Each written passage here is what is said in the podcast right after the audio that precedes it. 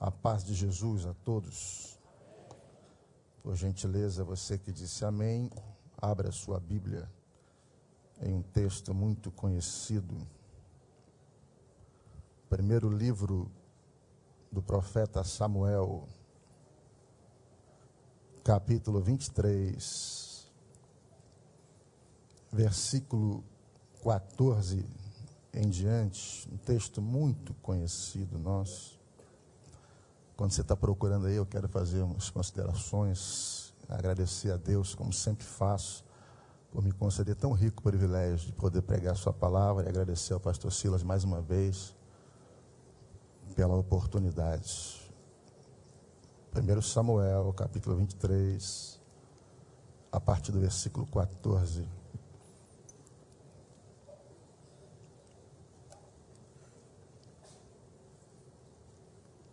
E Davi ficou no deserto, em lugares fortes, permanecendo na região montanhosa do deserto de Zif. Saul buscava todos os dias, porém Deus não o entregou na sua mão. Vendo, pois, Davi que Saul saíra à busca da sua vida, esteve no deserto de Zif, em Orés. Então se levantou Jonatas, filho de Saul, e foi ter com Davi em Orés e o confortou em Deus e disse-lhe: Não temas, porque não te achará a mão de Saul, meu pai, porém tu reinarás sobre Israel, e eu serei contigo o segundo, o que também Saul, meu pai, bem sabe. E ambos fizeram aliança perante o Senhor. Davi ficou em Orés, e Jonatas voltou para sua casa. Então subiram os ifeus a Saul, a Gibeá, dizendo: não se escondeu Davi entre nós, nos lugares fortes em Orés, no outeiro de Áquila, que está à mão direita de Gesimon?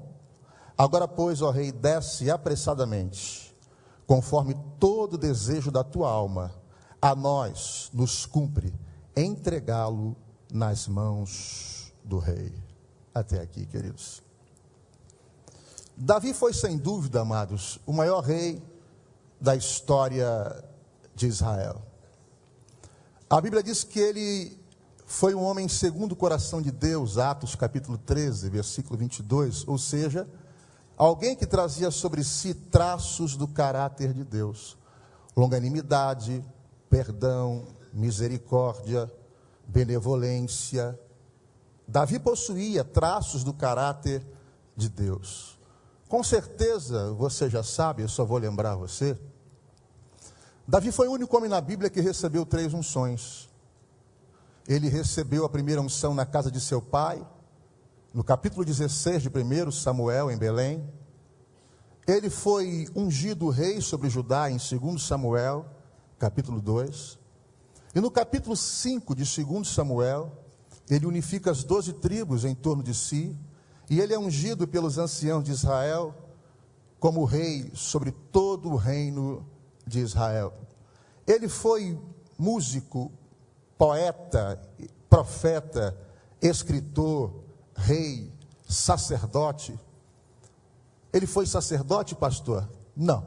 Ele exerceu o ofício de sacerdote, em 1 Samuel capítulo 30. Mas ele não foi sacerdote. Este grande Davi, a Bíblia vai nos dizer em 2 Samuel capítulo 5, que ele conquista a fortaleza dos Jebuseus. No capítulo 8 de 2 Samuel, ele subjuga todos os seus inimigos, todos os seus adversários. Os amonitas, os moabitas, os edomitas, os sírios, os filisteus.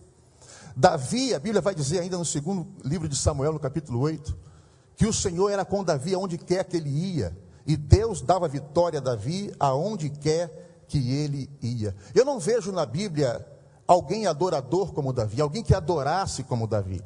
Em 1 Crônicas capítulo 13, o primeiro ato civil de Davi como rei, ele reuniu os anciãos de Israel, os príncipes, os chefes, os capitães de milhares, e tomou uma decisão. Foi o seu primeiro ato civil. Ele disse: Olha, tornemos a trazer para nós a arca do nosso Deus, porque nós não a buscamos nos dias de Saul. Saul reinou durante 40 anos e não trouxe a arca para Israel. A arca simbolizava a presença do povo perdão, a presença de Deus no meio do povo. A arca simbolizava a glória de Deus, a presença de Deus. E uma particularidade do reinado de Davi. Davi nunca deixou de reinar sem duas coisas: a arca e o profeta. A arca simbolizava a presença, e o profeta, a palavra profética, a direção de Deus. Me mostrem qual foi o profeta do reinado de Salomão. Você não vai ver um profeta no reinado de Salomão. O reinado de Salomão foi um reinado de sabedoria, um reinado humano. E eu não preciso contar para você o final da história de Salomão. Davi não abriu mão da presença e da palavra profética no seu reinado. Eu não, eu não conheço na Bíblia alguém que se importasse com a casa de Deus, alguém que se importasse com as coisas de Deus como Davi. Segundo Samuel, no capítulo 7, a Bíblia vai dizer que ele diz: Peraí, eu, Davi, estou habitando numa casa de cedro, e a arca de Deus numa tenda em Siló. Isso está errado, eu preciso construir uma casa para Deus. Esse Davi. Eu não conheço também na Bíblia alguém de tamanha generosidade, liberalidade como Davi. Quando ele foi na eira de Araúna, no Jebuseu, oferecer uma oferta ao Senhor. Araúna, quando viu o rei nas suas terras, querendo agradar o rei, obviamente, ele disse: O rei aqui nas minhas terras, o que faz o rei aqui? O rei veio ofertar ao Senhor. O rei veio entregar um sacrifício ao Senhor. E Araúna disse: Olha só, aqui estão os bois, aqui estão os trilhos, aqui está o fogo, todo amparato para o sacrifício eu estou dando, rei. Davi disse: Não, de maneira alguma, por certo preço, dá o preço porque eu vou pagar. Ofereceria eu a Deus uma oferta que não me custasse nada? Davi entendia que oferta era sacrifício. Este homem estendeu o seu império por toda a terra, o seu nome foi aclamado sobre toda a terra, até além do grande Eufrates, o nome de Davi chegou. Se você chegar em Israel e perguntar para qualquer judeu qual foi o maior rei da nossa história, ele vai dizer Davi, o maior rei da história de Israel. Você vai observar desde o aeroporto em Tel Aviv, qualquer lugar que você chegar em Israel, uma bandeira branca com uma estrela azul ao fundo. E você vai perguntar para qualquer um e vão dizer: aquela estrela, aquela estrela é a estrela de Davi, o maior monarca da nossa história. O Davi que foi contado por cineastas, o Davi que a arte e a cultura fala sobre ele. Quem não ouviu falar, pelo menos já viu um quadro, uma pintura de Davi de Michelangelo, que está exposto no museu em Florença. Há poucos dias ou poucos meses, uma emissora de televisão emitiu um seriado que falava sobre Davi, o grande rei Davi, o poderoso Davi. A Bíblia diz em 1 Crônicas, capítulo 29, que ele morreu cheio de dias, coberto de riquezas e glórias, e o seu filho Salomão o sucedeu em seu lugar. O Davi da batalha épica contra o gigante Golias. Quem nunca ouviu falar na vitória de Davi sobre o gigante Golias? Este Davi. Mas por que eu falei para você sobre Davi? Porque eu disse isso tudo para você? Porque eu falei da grandeza de Davi, do poderio de Davi, da majestade de Davi, da sua riqueza. Porque nem sempre a história dele foi essa. A Bíblia vai nos dizer no versículo 14 do capítulo 23 que ele permaneceu no deserto de Zif. Tem pessoas que pensam que a nossa vida começou ontem. Tem pessoas que pensam que nós caímos de paraquedas. Tem pessoas que olham para nós e dizem assim: esse cara é um camarada de sorte. Esse cara nasceu com aquilo virado para a lua. Esse cara é muito bom. Não é isso, não, amigo. Teve um deserto antes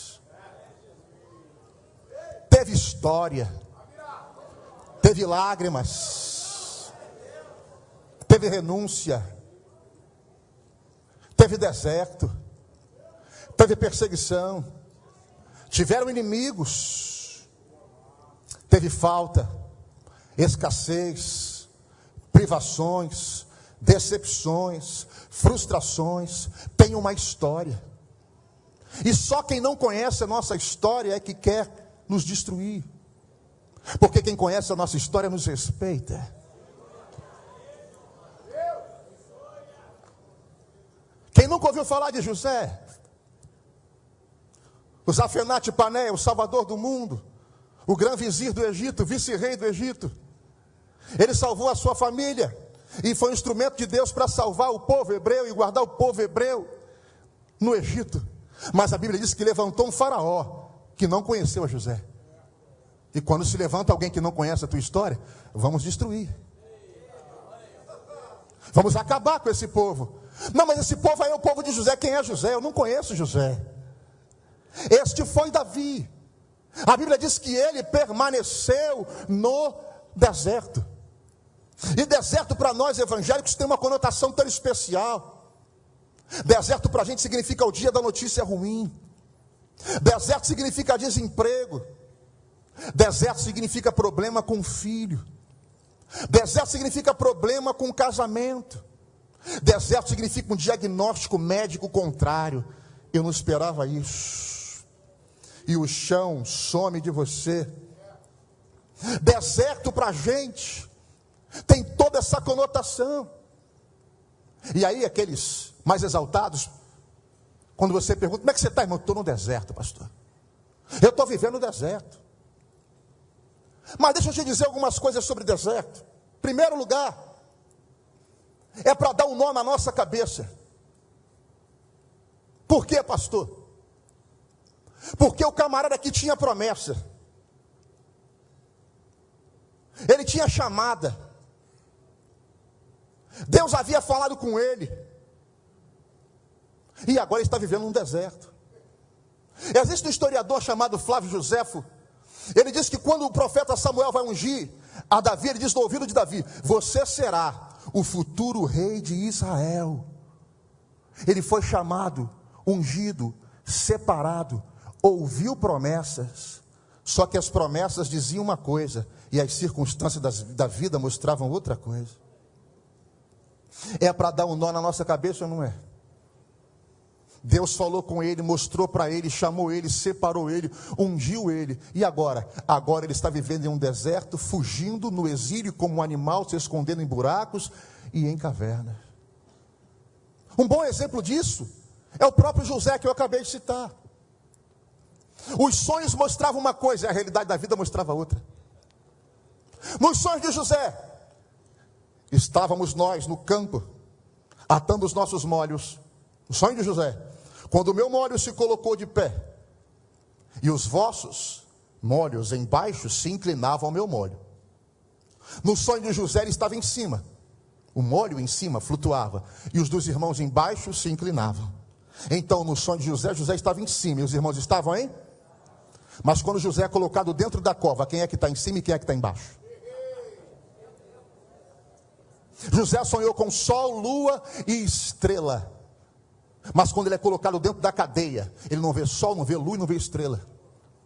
Às vezes, os sonhos e as promessas nos mostram uma coisa, e a realidade da vida vem nos mostrando outra. Quem sabe você entrou aqui nessa igreja vivendo isso, dias de Davi em Zif. Deus disse que a porta ia se abrir, ela está fechada. Deus, Deus disse que ia curar, e parece que essa enfermidade está se aflorando a cada dia mais em você. Quem sabe Deus falou para você que ia salvar esse marido e parece que mais ele bebe, pior ele fica. Deus te prometeu salvar o teu filho. E mais rebelde ele fica, mais problemático ele fica. Deus disse que ia te usar poderosamente, e nem oportunidade você tem. Deus te mostrou tantas coisas maravilhosas, e as circunstâncias da vida, as adversidades da vida, mostram completamente o contrário de tudo aquilo que Deus te prometeu. Deixa eu falar uma coisa para você: deserto não é lugar de estadia, deserto é lugar de passagem. O final da tua história não será neste deserto. O final na tua vida não será esta prova que você está vivendo hoje. Este teu momento de hoje não vai determinar o teu amanhã. O que você está vivendo agora não vai ter, determinar o teu futuro. Eu sou profeta de Deus para declarar essa palavra para a sua vida hoje. Isso que você está vivendo vai passar, não é o fim. Dias melhores virão. Deus vai reverter este quadro. Esta nuvem negra vai embora e vai brilhar o sol da justiça. A qualquer momento, Jeová vai se colocar de pé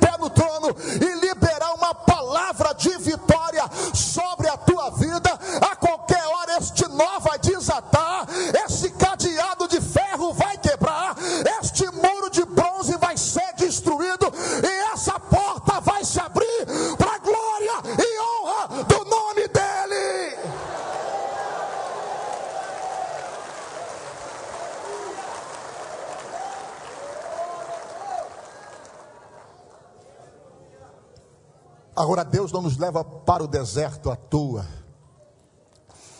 Deserto tem propósitos. Alguém já disse uma certa vez que deserto é uma escola. E tem gente aqui que já tem graduação, mestrado, doutorado, pós-doutorado, catedrático em deserto. Mas sabe qual é um dos propósitos do deserto? No deserto vão se revelar os verdadeiros amigos e os traidores.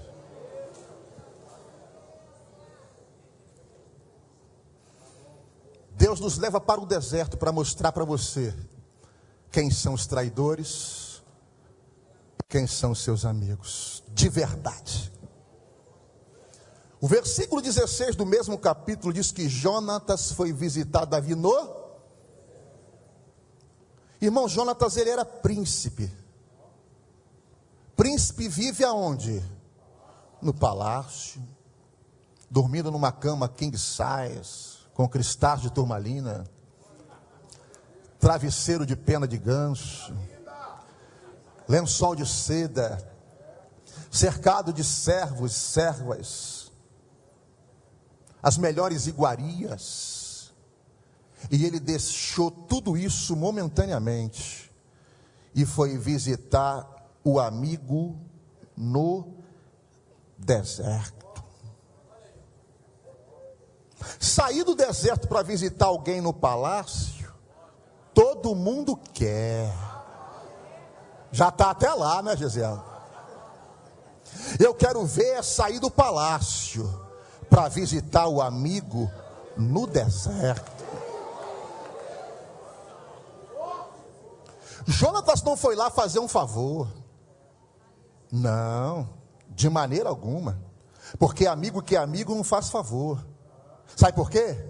Porque favor é a pior forma de dívida que existe. Você nunca vai conseguir pagar um favor. Jonatas foi ao deserto. Porque o capítulo 18 vai nos dizer isso, o 20 vai nos dizer isso, e o capítulo 23 vai nos dizer isso: que eles tinham uma aliança.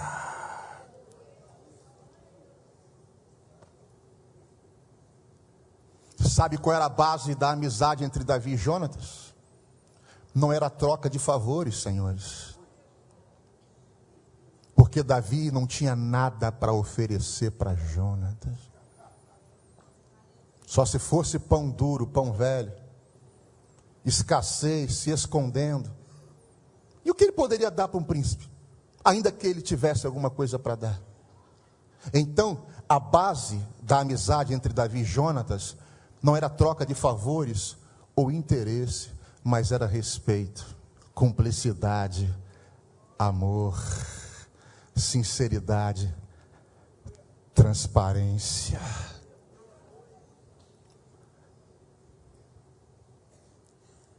Amigo. Deus levou Davi para o deserto para mostrar para ele quem eram os verdadeiros amigos. Porque existem amigos de conveniência. Existe o amigo que não é amigo, é falso amigo. Só que esse tipo de gente só vai se revelar no deserto. Porque enquanto você estiver no palácio, vai ser tapa nas costas. Estamos juntos e misturado. Qualquer coisa liga para mim. Mas quando você está no deserto, amigo, só vai quem é teu amigo. É no deserto que as máscaras caem. É no deserto que o verdadeiro amigo se revela. Porque amigo que é amigo não diz: se precisar de mim, liga. Ele vai aonde você está.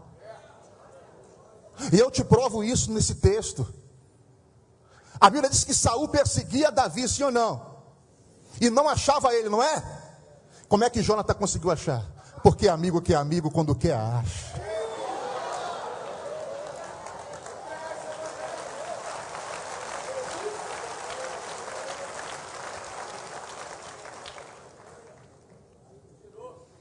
É no deserto que você sabe quem é o traíra.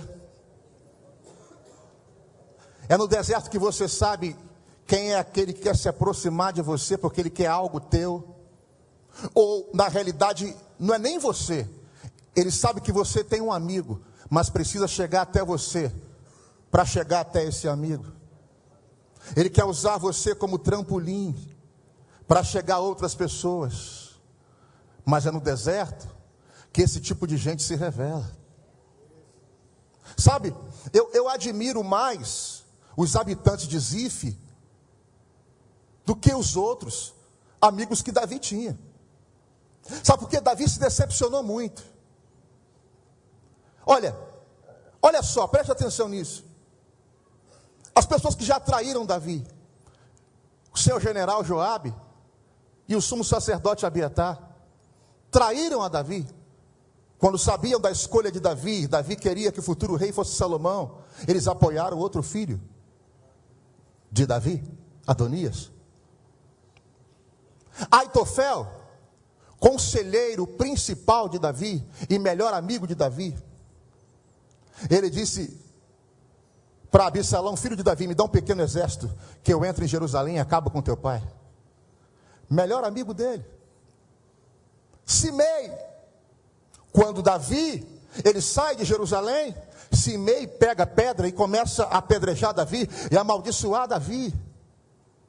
Absalão, o próprio filho que sabe das suas entranhas, traiu o próprio pai e usurpou o trono do pai. Adonias, o outro filho dele, 1 Reis capítulo 1, versículo 5. E Adonias, filho de Agite, se levantou e disse: Eu serei rei com o pai vivo ainda. Deus às vezes nos leva para o deserto para mostrar para a gente com quem a gente pode contar. Os habitantes deste deserto de Zif, eles fizeram uma coisa interessante. Você sabia que Zif ficava nos termos de Judá? E Davi era de que tribo? De Judá. Mais uma vez traído por gente próxima a ele. Os ifeus foram até Saul em Gibeá e disseram: Porventura, não está Davi em Orés, no deserto de Zif? Fica despreocupado, rei, porque nós vamos entregar ele nas tuas mãos. Deixa eu só dar um recado para pessoas aqui hoje. Jonatas era príncipe, sim ou não? E Davi iria se tornar depois o quê? Então não despreze quem está nesse deserto hoje, porque Deus vai levar essa pessoa a um nível muito maior do que você.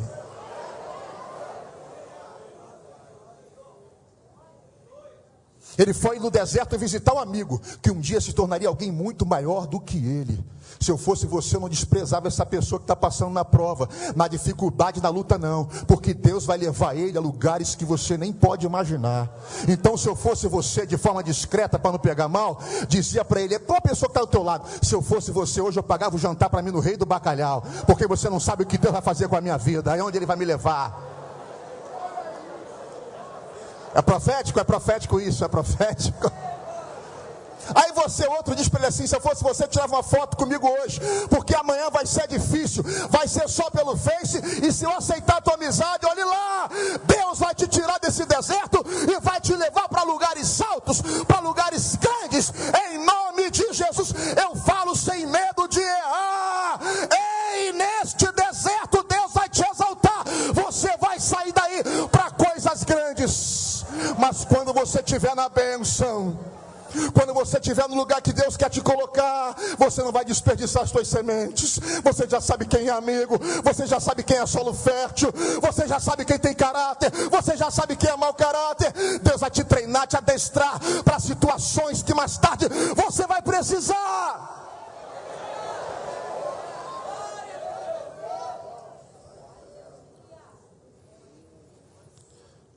Provérbios 17, 17 diz: Em todo tempo amo o um amigo, e na angústia nasce o irmão. Você sabia que Jonatas é uma espécie de Jesus? É um tipo de Jesus? Olha o que Jesus diz em, em João 15, 13: Ninguém tem maior amor do que este, de dar alguém a sua vida pelos seus amigos. Eu vou repetir. Ninguém tem maior amor do que este, de dar alguém a sua vida pelos seus amigos. Jonatas estava correndo risco de vida, mas ele não se preocupou. Eu vou lá dar a vida, se possível, pelo meu amigo. E Jesus fez a mesma coisa. Ele deu a vida dele pelos amigos dele. Cadê os amigos de Jesus aí? Agora eu vou liberar umas palavras proféticas sobre a sua vida. Se eu fosse você, eu pegava, porque elas não são minhas, elas são da Bíblia. Amém? Versículo 16 diz, preste atenção. Então se levantou Jonatas, filho de Saul, e foi ter com Davi em Orés, e confortou em Deus. Então, deixa eu liberar a primeira palavra profética sobre a sua vida. Neste deserto haverá conforto de Deus. Deus vai te confortar em meio a este deserto. Deus vai trazer conforto. Eu quero dizer para você, em melhores palavras, que este problema não vai te destruir, que aquilo que você está vivendo hoje não vai te matar. Deus vai colocar você em uma posição de controle sobre este problema, até que você esteja sobre ele, até que Deus extermine de vez esse problema da sua vida. Pastor, me explique isso em miúdos. Atos, perdão, Mateus capítulo 14, a partir do versículo 22. Você conhece a história. Os discípulos estavam no barco, no meio do mar da Galileia, e a Bíblia diz que na quarta vigília da noite veio uma tempestade, e Jesus veio andando sobre a tempestade, e Jesus disse: Sou eu mesmo, não tem mais. E Pedro disse: Se és tu mesmo, manda-me ter contigo. E aí a Bíblia diz que Jesus disse: Então vem. E Pedro começou a andar sobre as águas, não foi? Mas a tempestade tinha acabado? Você entendeu? Você entendeu? Essa tempestade não vai te matar, não vai te destruir, não vai virar o teu barco. A tempestade não pode acabar de um dia para o outro, mas você vai andar sobre as águas. Vai ter controle, vai ter controle, vai ter controle. Eu profetizo, eu declaro essa noite sobre a tua vida. Esse problema não vai tirar o teu sono,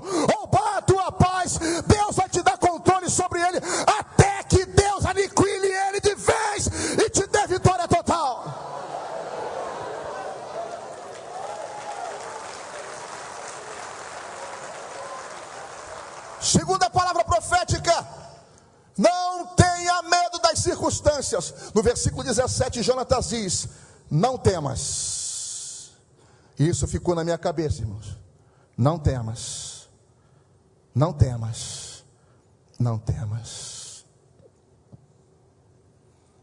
Ficou, parou. Meus olhos não saíram do versículo 17. Não temas, não temas, não temas.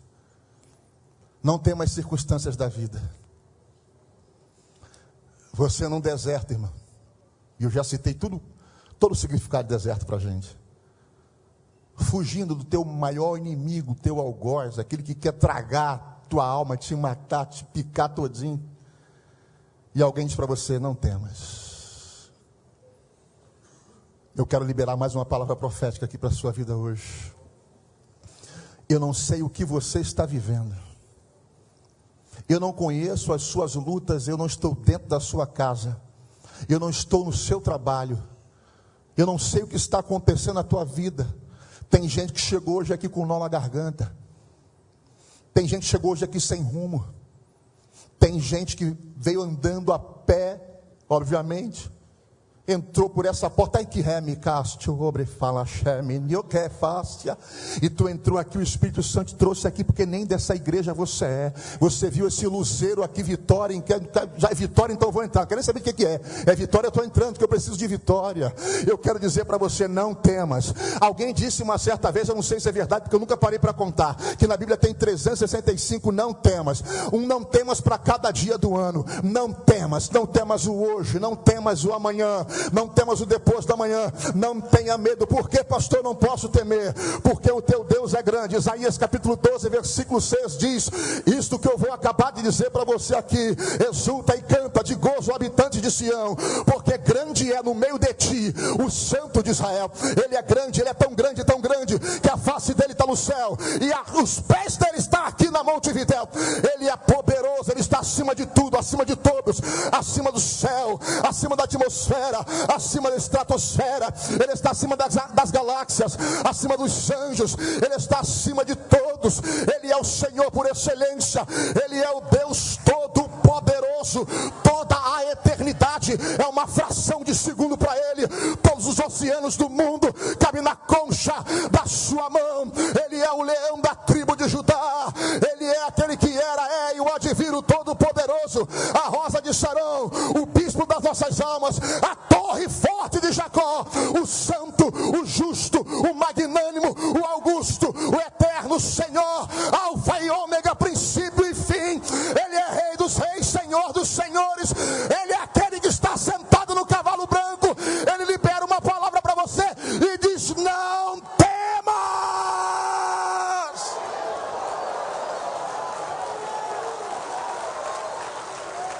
Eu iria esticando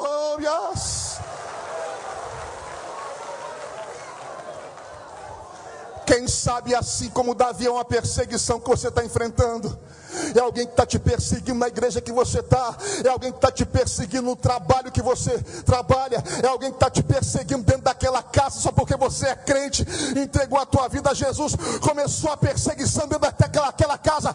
Deus manda te dizer: não temas, não temas, não temas. Ele vai quebrar o arco, ele vai cortar a lança, ele vai jogar os carros no fogo. Ele é Deus. A Bíblia diz que ainda antes que houvesse dia, eu sou, e não há quem possa escapar das minhas mãos.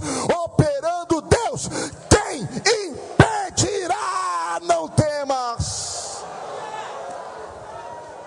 Eu quero profetizar essa noite sobre a sua vida que você vai sair daqui e vai ter o teu melhor sono, que você não tem durante há muitos meses. Sai daqui hoje, vai para tua casa e vai dormir em paz, porque Deus é contigo. Não temas.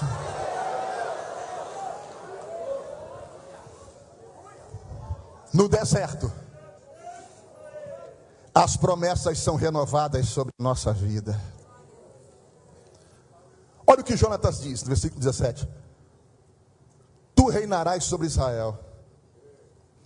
Davi já não sabia disso, gente? Ele sabia. Ele estava cansado de saber disso.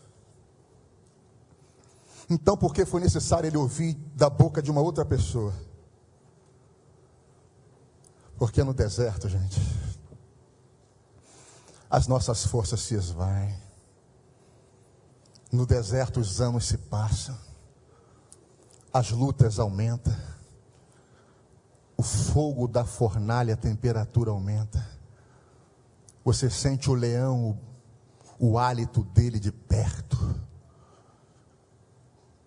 No deserto nos sobrevêm dúvidas.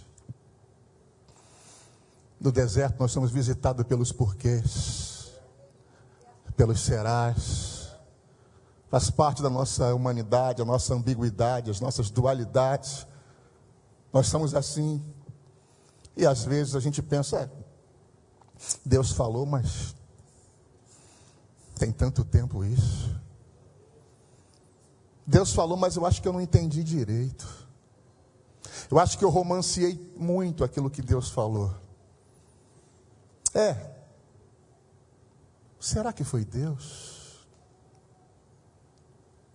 E aí Deus usa alguém para ir no deserto e dizer: Ei, esqueceu? Você tem promessa.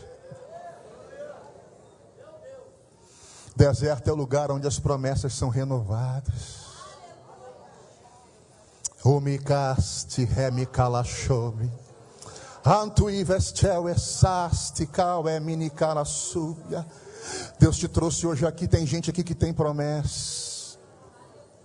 Deus te trouxe hoje aqui porque nos teus dias de deserto você já está pensando em abandonar tudo, em desistir de tudo, em virar as costas para tudo. O Senhor te trouxe hoje aqui nessa casa para te dizer: neste deserto eu vim renovar as minhas promessas na tua vida. O que eu te prometi está de pé, amigo. O que eu falei vai acontecer. Deus não é homem para que minta, e nem filho do homem para que se arrependa. Diria ele, não faria, ou falaria ele, não confirmaria. Deus está falando contigo hoje aqui. Deus está falando com mães aqui, com pais aqui, com pastores aqui, com obreiros aqui, com irmãs aqui. O que ele falou está de pé, passarão céus e a terra, mas a palavra dele não vai passar, ainda que sejamos infiéis, ele permanecerá fiel.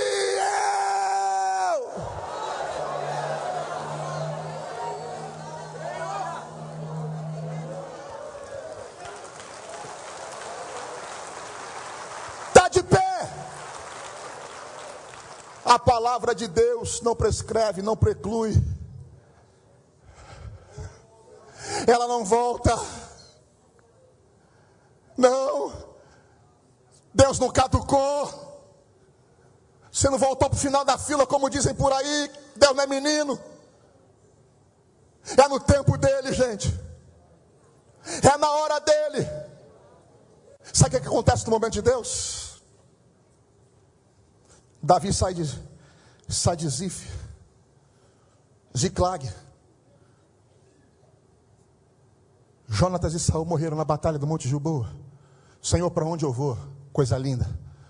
Tu vai para Judá. Seja mais específico, Jeová, que eu estou numa prova terrível. Eu não posso, eu não posso dar mole. Eu, eu, eu, eu tenho que estar 100% entendido que é tu mesmo. Seja mais específico. Hebron.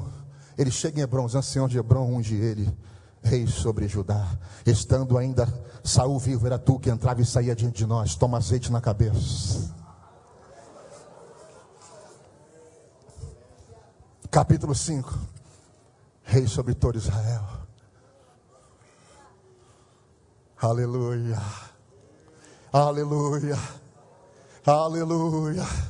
Oh, louvado seja o nome do Senhor Jesus. No tempo dele as coisas vão começar a se movimentar. As coisas vão começar a se encaixar. Tudo vai assoprar ao teu favor.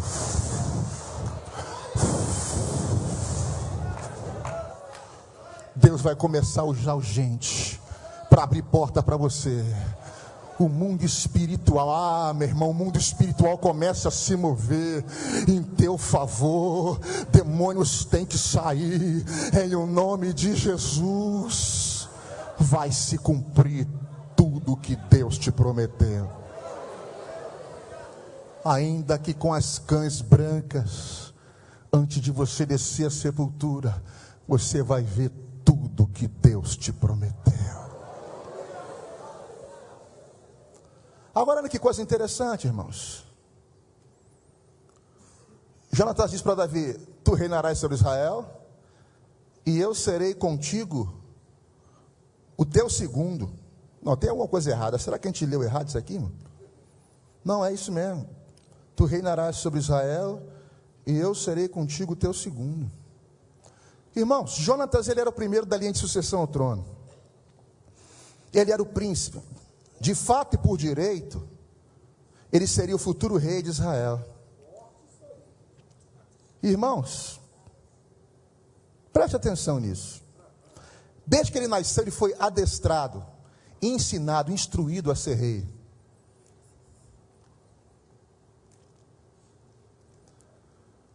Mas ele disse para Davi: Davi, veja bem, eu não me importo com o que as pessoas vão dizer. O meu pai já sabe disso, porque o texto diz. Meu pai também sabe disso. Eu não tenho problema algum, Davi, em ser o teu segundo. Eu reconheço, Davi, que por melhor preparado que eu esteja, pelo tempo de espera que eu tive que esperar, por de fato direito, esse trono me pertencer. Mas eu reconheço que essa chamada não está sobre a minha vida, está sobre a sua vida.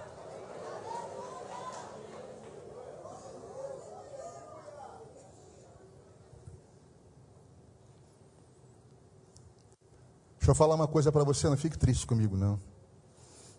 É que se eu não falar, eu vou passar mal.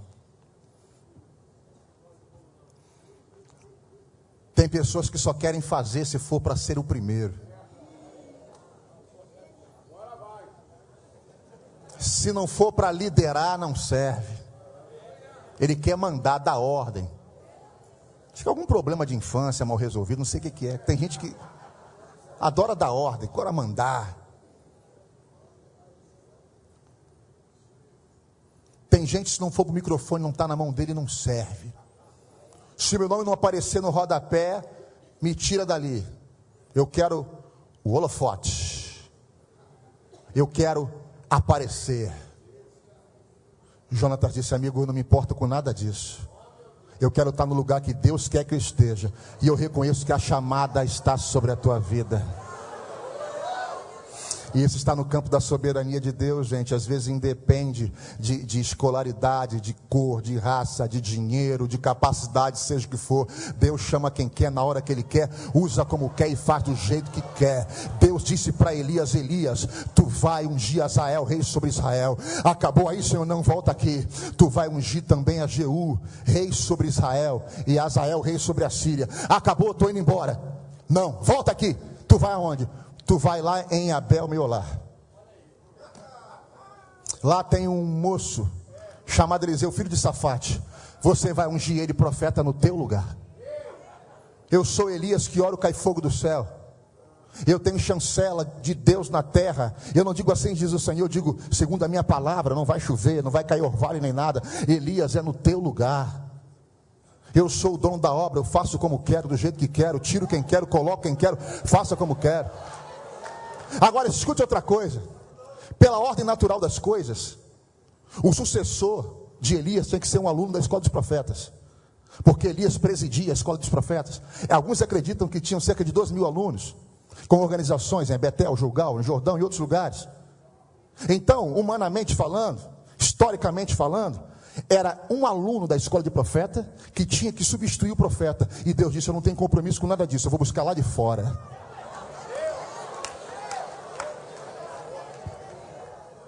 Eu vou trazer lá de fora.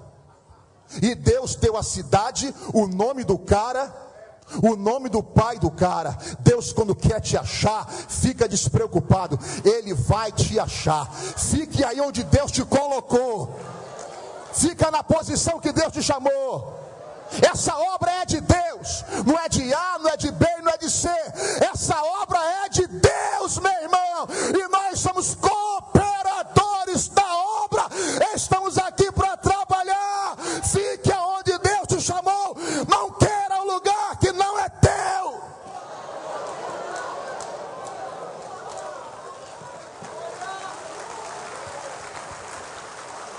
Ei!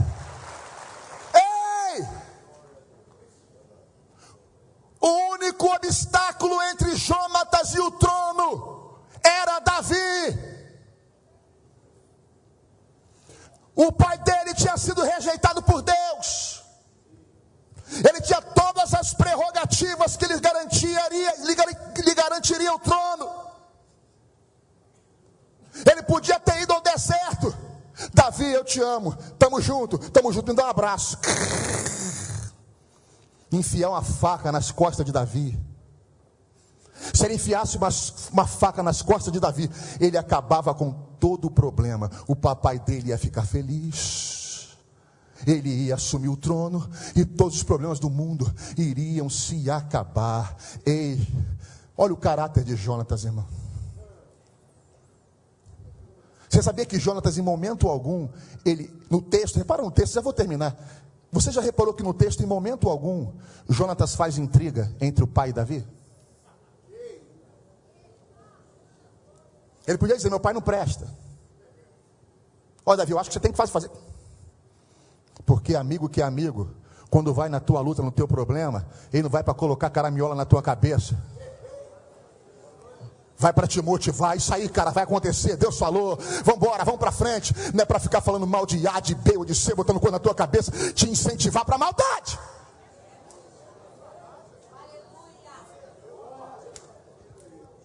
Para a gente terminar, coisas que só Deus faz. Irmão, eu, eu já, a gente não consegue entender Deus. Não é isso? Não dá, porque a gente trabalha na lógica, né? Ó, vai ter que ser o fulano que vai ter que ligar para ciclano, que vai me chamar, que vai falar, o outro assim. Aí Deus vem na contramão da lógica. Olha só, irmãos, o versículo de número 27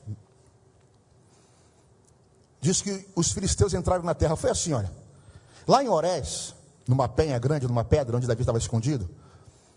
Se você ler o capítulo 26, você vai ver que, Davi, que Saul estava com 3 mil homens. Metade de um grupo, eu acho que era metade, se repartiram, foram pelo lado esquerdo e a outra metade pelo lado direito. Cercaram Davi. Você sabia que esse capítulo é o capítulo da morte de Davi? Era o capítulo da morte de Davi. Aí chegou o mensageiro. Carta! Os filisteus entraram na terra. Aí Saul pensou: eu mato a Davi ou eu volto para defender as fronteiras de Judá? Você sabe que os maiores inimigos de Israel foram os filisteus, não é isso? E Deus usa quem para dar vitória a Davi? Faz assim com a tua mão. Deus vai usar gente que não gosta de você para assinar essa promoção.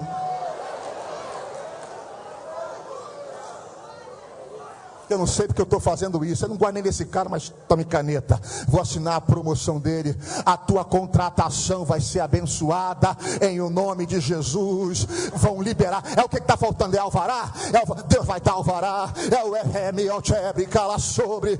Antioqueme fácia. Gente que não gosta de crente, gente que não gosta de você, vai ser usado por Deus. Porque quando Deus quer, Deus usa Faraó. Deus usa Faraó. Deus usa Faraó para dar vitória Deus vai usar gente que você nem imagina para te dar vitória.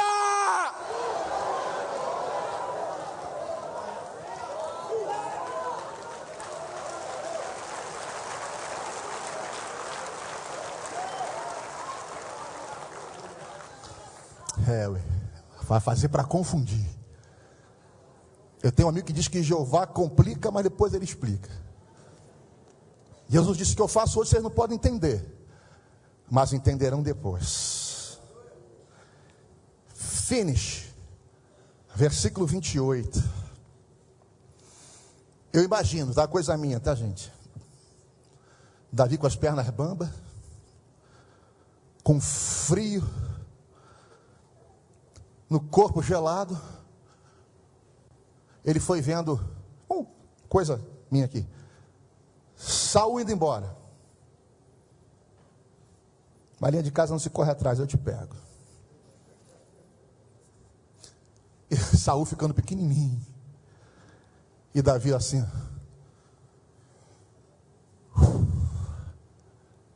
Selah Malecote.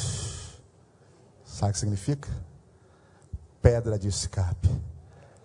Pedra de livramento eu quero profetizar, selar a malecote de Deus para tua casa, selar a malecote de Deus para tua família, selar a malecote aonde você mora, naquela vizinhança, selar a malecote de Deus naquela repartição pública, selar a malecote, pedra das divisões, pedra de escape, pedra de livramento.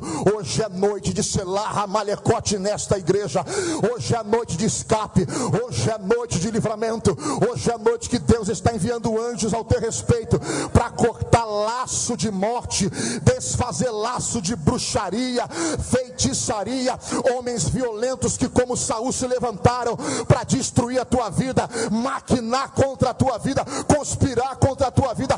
Deus está desfazendo hoje todo do mal, selar a malecote, selar a malecote, selar a malecote sobre o nosso pastor, selar a malecote sobre esta igreja, tempo de escape para nós, tempo de livramento para nós.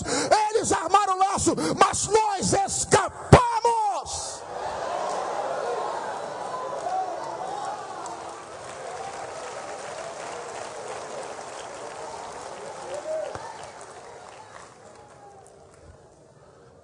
Zif. Foi a última vez. E eu, eu quero concluir falando duas coisas apenas.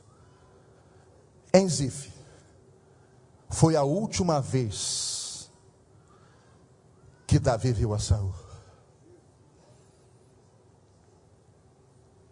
Eu vou falar porque está no meu espírito dizer isso para você. Tem gente que se levantou violentamente contra a sua vida. Deus está dizendo: pode se despedir, porque nunca mais vai te perturbar. Sou profeta do caos, não, não sei o que Deus vai fazer, vai levar para longe, vai te mudar, é na sua vida que Deus vai trabalhar, eu não sei o que é. Pode vir outros problemas, outras lutas, mas essa que você está passando, nunca mais. Nunca mais Saul vai ver a tua cara. Nunca mais você vai ver a cara de Saul. Sabe o que eu lembro, gente? Eu lembro de Moisés de Israel. O Senhor fala Moisés: Moisés dá tchauzinho para esses egípcios, porque esses egípcios que hoje vedes, jamais, jamais, jamais, jamais tornareis a vê-los.